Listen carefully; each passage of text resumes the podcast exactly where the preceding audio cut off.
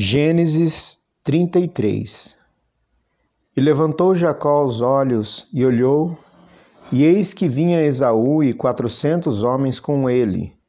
Então repartiu os filhos entre Léia e Raquel e as duas servas, e pôs as servas e seus filhos na frente, e Léia e a seus filhos atrás, porém a Raquel e José os derradeiros.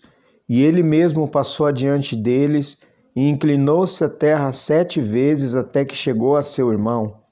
Então Esaú correu-lhe ao encontro e abraçou, e lançou-se sobre o seu pescoço e beijou, e choraram. Depois levantou os seus olhos e viu as mulheres e os meninos e disse: Quem são estes contigo? E ele disse: Os filhos que Deus graciosamente tem dado a teu servo. Então chegaram as servas, elas e os seus filhos, e inclinaram-se. E chegou também Léia com seus filhos, e inclinaram-se. E depois chegaram José e Raquel, e inclinaram-se. E disse Esaú: De que te serve todo este bando que tenho encontrado? E ele disse: Para achar graça aos olhos de meu senhor.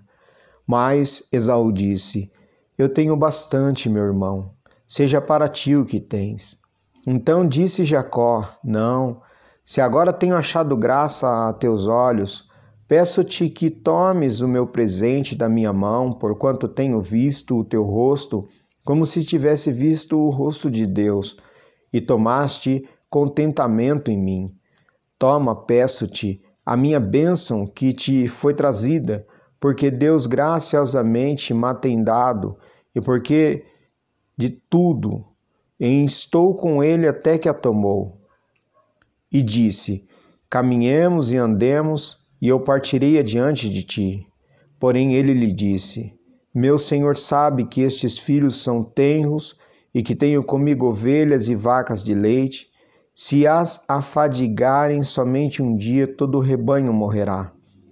Ora, passe o meu senhor adiante da face de seu servo, e eu irei como guia pouco a pouco, conforme o passo do gado que está diante da minha face, e conforme o passo dos meninos, até que chegue a meu senhor em Seir.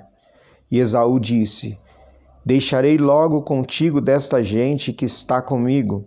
E ele disse: Para que isso? Basta que eu ache graça aos olhos de meu senhor. Assim tornou Esaú aquele dia pelo seu caminho a Seir.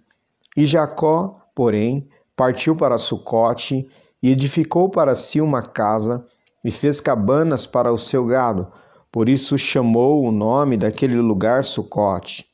E chegou Jacó salvo à cidade de Siquém, que está na terra de Canaã, quando vinha de Padarã, e fez o seu assento diante da cidade e comprou uma parte do campo em que estendera sua tenda na mão dos filhos de Amor, pai de Siquém, por cem peças de dinheiro. E levantou ali um altar e chamou Deus, o Deus de Israel.